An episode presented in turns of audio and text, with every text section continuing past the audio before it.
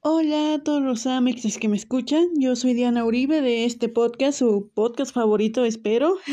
su podcast aquí a ver al cine y también recuerden que pueden seguirme en mis otras redes sociales como Twitter, Instagram, Letterboxd y TikTok, especialmente en TikTok, que ahí a veces hago en vivos, pero también voy subiendo videos ahí constantemente. ¿Y de qué, de qué vamos a hablar hoy? Pues bueno, ya, ya sé que se estrenó la semana pasada y ahorita es lunes, pero bueno, vamos a decir que es el estreno de la semana, que será The Whale, de Darren Aronofsky, que la verdad, antes de empezar con la película, quiero decir que Darren Aronofsky lo pondría en un sí creo que creo que sí un top 5 de, de mis directores favoritos actuales, diría, porque, o sea, no he visto obviamente toda su filmografía, me faltan varias, me falta Mother, me falta The Fountain, pero así lo que he llegado a ver, digamos, Requiem for a Dream, Black Swan, The Wrestler y sí, creo que sí, también The, The Whale, pero pues así sus más famosas, Requiem for a Dream, The, The Wrestler y Black Swan, pues, y siempre me, viendo estas tres películas, siempre me ha parecido increíble cómo Darren Aronofsky logró, logra, y es lo que hablaba con, con mi prima saliendo de la película, que la fui a ver con ella, de que hablábamos de que cómo Darren Aronofsky logra logra crear personajes, o sea, no historias exactamente, personajes. Aquí Black Swan con el personaje de Nina, aquí queriendo queriendo sentirse liberada, queriendo liberarse después de haber tratado de ser perfecta y aquí todo su sí sería todo su proceso de, de cambio que sí está enfocado está enfocado en un en el género de terror psicológico pero sí es todo este proceso de Nina es así un proceso de cambio para de maduración digamos, porque siempre todo el tiempo fue tratada como una niña y ahora se quiere convertir en adulta, quiere ser libre, quiere ser independiente, ya no quiere reprimirse más. Y sí es todo, es, todo, este, cam todo este cambio visto desde una, sí, desde una perspectiva de terror. Después Requiem for a Dream, que es que es esa trama así que de, de, varias personas, de un grupo de personas que, que cada una a su modo están, están aquí en esta relación tóxica con las drogas, están aquí en esta adicción de que que dos, dos maleantes, así dos que andan, dos, dos consumidores que también venden su droga, la novia de uno de ellos que también es muy adicta, es muy dependiente a estas drogas y pues así hace lo que sea por conseguirlo, hasta prostituirse y luego la mamá igual de uno de estos, de estos vendedores que no es adicta así como hacia una droga, como tal, así de que ella quiera consumir droga, sino que más que nada está, sí, es, lo que le están medicando, que está obsesionada con bajar de peso y aquí para, ver, para verse perfecta, para por salir, porque va a salir en un programa de televisión, pues ahí quiere verse perfecta, quiere verse reluciente ahí en televisión y ya comienza a ver a médicos y todo y le empiezan que a recomendar dietas y así, pero ya así como ella así eh, llega hasta el extremo de que ya su pura comida son puras pastillas y pues sí todo está pues consumir puras pastillas y luego que estarlas combinando y todo y luego que que se empieza a sentir mal, va al doctor y le siguen les le siguen, le siguen recetando más de estas. Y pues sí, obviamente se va a volver loca la señora. Pero bueno. ¿Y qué más? Ah, sí, y de Wessler, que esta de Wessler no es tanto así de terror como Requiem for a Dream y Black Swan. Es como un, un drama, pero sí es un drama muy crudo, muy, muy feo. O sea, sí, mm, Requiem for a Dream y Black Swan sí son muy famosas. Son las más famosas de Aronofsky, pero si no tiene, si no han tenido la oportunidad, si no la conocían, si no sabían, tienen que ver de Wessler. De Wessler, el, el luchador. Es que, ay, es algo muy, muy fuerte. Porque, o sea, y, y no, que, no que hayan así escenas fuertes o violentas y así, sino que toda la ambientación, toda la vida de este ex luchador que está tratando, está tratando de sobrevivir aquí en este mundo, siendo luchador y también tratando de reconectar con su hija. Todo en su vida es un desastre. Sí, es todo un drama muy crudo. Sí, es muy, es muy difícil de ver. O sea, sí es una película muy buena, me gusta mucho de Western, pero sí es muy cruda de ver, muy, muy dolorosa. Sí, ay, sí, te, te da un, es así un super bajón todo, pero ya, vamos a hablar de, de, de Whale y probablemente sí, aquí vaya, no vaya a ser la, la única vez que hable de The Western, porque ya, adentrándonos en The Whale, The Whale, The Whale, perdón, creo que no puedo evitar compararlas, porque tienen como una premisa similar de Western, de Western y The Whale, de que Aquí la vida de la vida de dos personas que están destruidas, tratando de reconectar con sus familias o tratando de sobrevivir. La diferencia aquí con The Whale es que ah, es que cómo, les digo, cómo les digo todo esto sin que piensen que yo no tengo corazón. O sea, ya saben, ya aquí en este podcast yo digo que ya saben que yo lloro muy fácil, que yo lloro con lo que sea, que ya saben que yo casi me he quebrado a llorar aquí en muchos episodios, pero simplemente The Way no conectó conmigo. Yo estaba lista aquí para que me rompiera el corazón, para llorar. Y no, la verdad es que no, no, no sé, no sé qué es lo que me pasa, no, ah, pues dirán, no sé, y así que vamos a analizar por qué es que probablemente yo no conecté con The Whale como, como mucha gente lo hará. Y o sea, y que, y el que yo haya conectado con The Whale no tiene nada de malo, simplemente es muy cosa personal, pero o sea, sí, al, al pero o sea, tengan por seguro que a la mayoría de las, de las personas de Whale, la ballena, sí va a ser una película que que los marque así, que los va a hacer llorar, que les va a romper el corazón ahí. Pero pues en mi, en mi caso no fue. Y pues vamos a empezar aquí con lo bueno, que es aquí lo bueno, pues podría destacar el soundtrack de la película, que es casi el mismo que se, es el mismo que se escucha en el tráiler de la película. Sí, es un soundtrack así muy bonito, como triste, bonito, digamos, sí, es como una mención honorífica el soundtrack, pero aquí en lo que me quiero adentrar, en lo bueno, serían las actuaciones, especialmente de Brendan Fraser y Hong Chao. O sea, ahorita hablamos de Brendan Fraser, pero Hong Chao, de que aquí yo, yo, no, sab, yo no sabía nada de Hong Chao. Y aquí, aquí, yo ya yo, yo quiero que Hong Chao después de ver The Whale, yo quiero que Hong Chao sea la que gane el Oscar a Mejor Actriz de Reparto. De que sí, Angela Bassett, que ha ganado todos los premios y probablemente va a ganar el Oscar, de que sí, lo hizo bien y todo en Wakanda Forever, pero no, es que creo que están, están subestimando aquí la, a Hong Shao, se están, se están olvidando, se están olvidando de darle el reflector a una actuación como la de Hong Shao por darle toda la atención a Angela Bassett por una película que es mucho más grande y mucho más comercial pero Hong Chao, en serio, aquí sí, lo hace muy bien en, en este papel de ser como la, la, la mejor amiga de Charlie, el protagonista. Aquí ser la mejor amiga, la que, la que le da consejos, la que lo regaña si hace algo mal, pero también la que se preocupa por él, la que trata de protegerlo de los demás por algo que ellos pasaron, ellos, que pasaron ellos dos, pero que principalmente lo afectó a él. Hong yo sí quisiera que gane el Oscar, pero pues lo veo difícil. Y entonces ya aquí vamos con Brendan Fraser, de que aquí, o sea, yo, yo diría que si hubieran elegido a otro actor, la película no hubiera tenido tanto impacto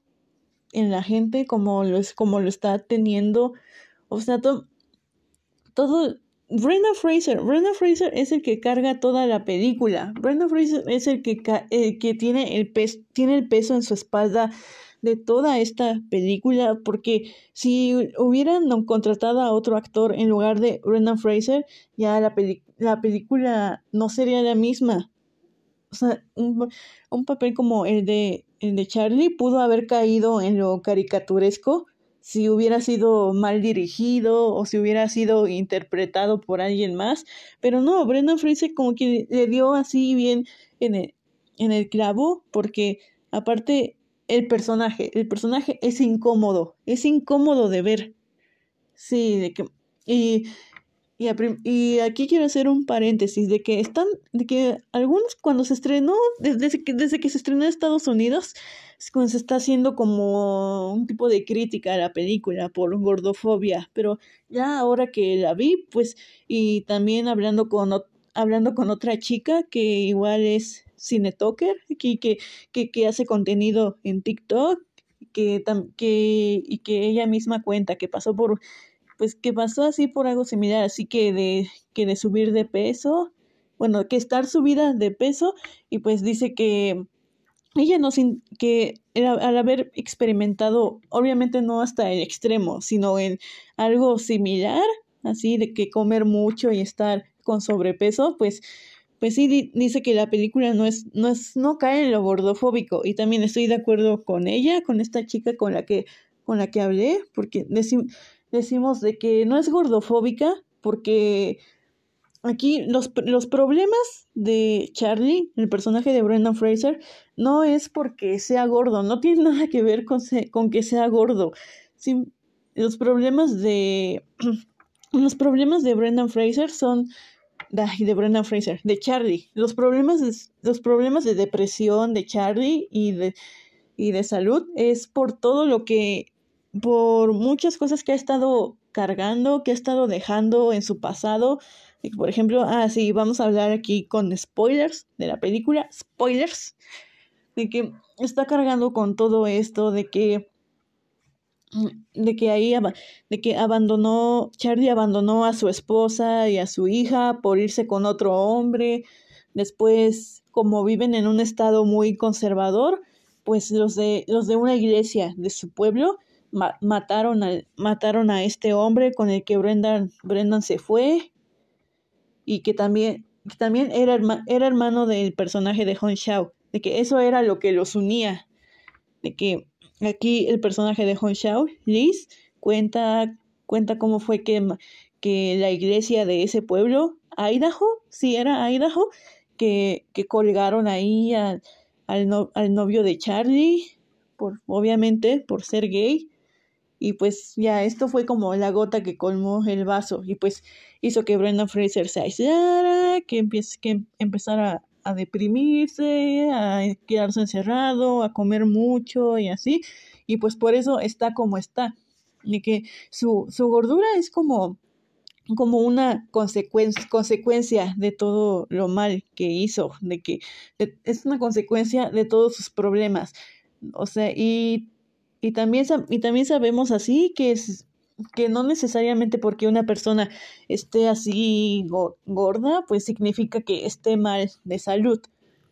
Ahí tiene que ver mucho que, pues sí, tiene que ver muchas cosas con el cuerpo, pero aquí en la película, en The Whale, el caso de, Brendan, de ay, iba a decir Brendan Fraser otra vez, el caso de Charlie es que sí, se está muriendo, o sea, literal se está muriendo ahí, de que ya lo ves gordo, lo ves ahí gordo, no puede ni caminar, no puede ni levantarse ahí solo, termina en una silla de ruedas, o sea, y literal se está muriendo, o sea, esa es, literal es la última semana de su vida, por, aquí por todo, algo de hipertensión, algo, hay algo así, no, no me acuerdo, pero ahí en la película se dice que pues sí, de qué se va a, de qué se va a morir por, así, por, por su peso, por sus problemas de corazón, que por su peso y pues así por no, por no hacer nada. Pero sí, dirá que la, el pez, la apariencia de un personaje como Charlie es consecuencia de todos los problemas que ha cargado con toda su vida en el pasado. Y pues ya después, y sí, digamos que a pesar de que Brendan Fraser parece ser un... Ay, Brendan Fraser, ¿por qué les sigo diciendo Brendan Fraser? Bueno, ya. Lo que, ah, lo que al parecer es un personaje como Charlie, que está todo destruido por dentro, que ya está, se está rindiendo con la vida. También, al mismo tiempo, también, él, o sea, o sea, él como que ya se rindió consigo mismo, pero no puede evitar ver lo, lo bueno en otras personas y que él, toda, él sigue teniendo este, este, sigue teniendo este mood, este mood esperanzador, donde ahí está, hasta en el, en el trailer lo dice, de que la gente es tan bella, la gente es hermosa, sí, todos son hermosos, la gente es sorprendente, de que y dice cosas como ah, de que la gente, la gente es incapaz de cambiar. Todos cambian así, de que todos pueden, todos pueden cambiar para bien. Y sí, aquí está con todo este mood esperanzador. Y sí, y Brenda Fraser, este, hasta ahora, o sea, quién sabe si en el futuro haga algo mucho mejor que lo supere. Pero por ahora, Brenda Fraser, este es el, el papel de su carrera, de su vida. Y es, probable, es probablemente por el que va a ganar el Oscar. O sea, sí está nominado y todo, pero yo, yo digo que sí hay mucha posibilidad de que vaya a ganar. También por toda esta narrativa de que, de que estuvo desaparecido unos años y ahora está regresando a la actuación. Por toda esta narrativa también creo que sí tiene mucho chance. Se sí se lo podrían dar. Y la verdad creo que nadie tendría ningún problema con que Brenda Fraser sea el que gane el Oscar Creo que sería un momento muy bonito, ya veremos en los Oscar a quién, a quién es a quién premian, que aunque yo en lo personal, después de haber visto Afterson y ya después de, de confirmar que sí, que sí, que sí nominaron a Paul Mescal, después de que, de que sí lo hayan, de que nos hayan cerrado la boca a todos y sí lo hayan nominado, pues sí diría que mi favorito en esa categoría hasta ahora sí es Paul Mescal, pero lo veo muy difícil que gane. Sí, Fraser sí tiene mucho más chance. Y ahora vamos. Aquí ya mencioné lo bueno de la película, pero ya después me voy a meter más en esto de que lo que me, me tuvo me estuvo causando conflicto durante toda la película de que aquí lo que lo que mi prima y yo hablábamos de que Darren Aronofsky es muy bueno creando personajes, escribiendo personajes, y aquí lo vemos con Hong Shao y con Brenda Fraser, sus personajes, pero, o sea, se ve que nada más como que le echó ganas a esos dos y a los demás personajes, no, no sé si ese era su objetivo, pero, o sea, están todos mal escritos, de que Sí, en, mi opinión, el resto de personajes sí son una escritura muy vaga, cae, cae hasta en lo caricatures, caricaturesco, hasta Especialmente aquí el personaje de Sadie Singh, Ellie, como la hija de Charlie. Que Dios, Ellie, no, es que. De que es la razón. De que. Yo ya lo, he, ya lo he dicho en otras partes, de que por eso no quiero, por eso no quiero tener hijos. ¿Qué tal si, qué tal si haces un trabajo tan malo? ¿Qué tal si haces un trabajo tan malo como padre, como madre, que te sale una hija como Ellie? Que la verdad no, para mí qué desgracia, qué desgracia tener una hija como Ellie, porque se puede justificar en que, ay, sí, que su, que su papá las abandonó y ya no la volvió a ver y todo, pero no, no, o sea que, o sea, esta, niña, esta niña ya tiene 17 años y es malvada, o sea, si no, mm, no es que trate de, de ocultar sus sentimientos y así. Ellie es directamente mala, es malvada, malvada, malvada, malvada. Y sí, se nota, porque, o sea, nadie se, de que, de que nadie le habla en la escuela y que ahí mientras se ve, se ve como Charlie que la anda viendo en redes sociales, o sea, se ve que es de estas niñas odiosas que nadie les habla, pero porque, de, pero, o sea, no por, mm, de que se de que nadie le quiere, nadie les habla porque, o sea, que todos las odian, de que son horribles, son malvadas, sí, y, o sea, sí se, se nota, o sea, sí, sí, Sadie Sink, Sadie Sink, la actriz, lo hace muy bien, y creo que, creo que de todo el cast de Stranger Things, ella es la que tiene mejor potencial para tener una mejor carrera de todos, eh, una mejor carrera actoral, pero el personaje de Ellie, o sea, es nefasta, es una niña aquí toda horrible, malvada, de que se ve que disfruta de hacer mal a, a todo el mundo y especialmente se ve que disfruta de, de maltratar a Charlie, diciéndole de que fuck you, fuck you, te odio, de que ojalá te mueras y todo. Y el Charlie todavía trata de, de, que, de quererla y ver el lado, el lado bueno de su, de su hija, queriendo pensar que, queriendo pensar que sí iba a cambiar y hasta le va a dejar su dinero. Y quién sabe qué vaya a hacer esta niña con todo el dinero de Charlie ahí cuando se muera quién sabe, pero sí, Ellie es nefasta, es malvada. Y, y aquí llega mi problema con la película. Y es que la película es demasiado deprimente, pero para mí hasta el punto en el que llega a ser muy manipuladora. De que llora, tienes que llorar, de que, de que si... Mm, sí, como que la película te está, te está diciendo de, de, que si no lloras es porque no tienes corazón, si no lloras es porque hay algo mal en ti y todo de que, o sea, tratan de hacerte sentir mal si no lloraste, te ponen a este personaje en, en estas, así que te ponen a este personaje aquí deprimido, que está comiendo, o en otra parte que ya se está ahogando, que se está ahogando ahí con una pieza de pollo, luego te, te ponen al personaje ahí con su hija, que su hija le está diciendo que fuck you, que ojalá que te mueras y todo, y todo que te odio, así, está tratando horrible te ponen a Charlie en todas estas, en todo, en todas estas situaciones malas e incómodas para él, para que te sientas mal, para que, o sea, para, para que llores por él, para que te sientas, sí, como digo, para que te sientas para que te sientas mal, o sea, es una película muy incómoda, muy deprimente, pero que llega hasta el punto de que, de que nada más quiere hacerte llorar para, pues sí, para, de que su único objetivo es hacer, hacerte llorar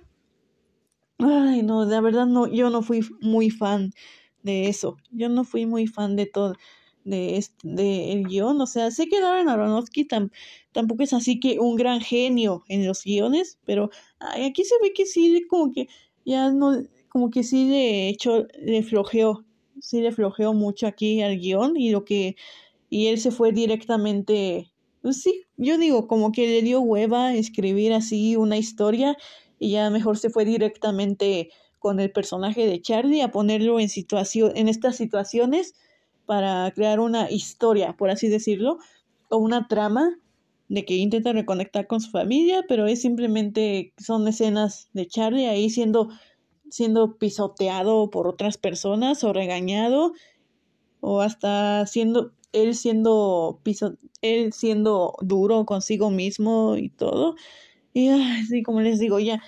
yo no fui fan, yo no fui la gran fan de, de Way. O sea, quería que me, quería que me encantara, quería que me hiciera llorar a Mares, pero no, no lo hizo. Pero bueno, ya en, en conclusión, creo que a pesar de todo lo que dije, pues sí, The Whale ya dije que sí tiene sus cosas buenas, las, las actuaciones de Brendan Fraser y Hong Xiao, y les digo que todo esto de que no fui fan y que no conecté, pues es más que nada cosa mía. Habrá otras personas que, que, sí esta, que esta película los va a marcar, que los va a hacer reflexionar sobre su vida. Pero bueno, ya. Hasta aquí llega mi opinión de la película de esta semana. Y si quieren seguirme en mis redes sociales, ahí igual se las, se las dejo en mi en la descripción de este episodio. Pueden seguirme especialmente en TikTok, ya siempre les digo, y también pueden, pues si, si usan Spotify o si en alguna plataforma que ustedes que, que, ustedes usan y escuchan este podcast y pueden pueden ir a calificar este programa, pues así me gustaría mucho que lo hicieran, que le dieran unas cinco estrellas, cuatro estrellas, ahí las, las que ustedes les gusten, que califiquen este programa. Pero eso es todo por mi parte. Bye.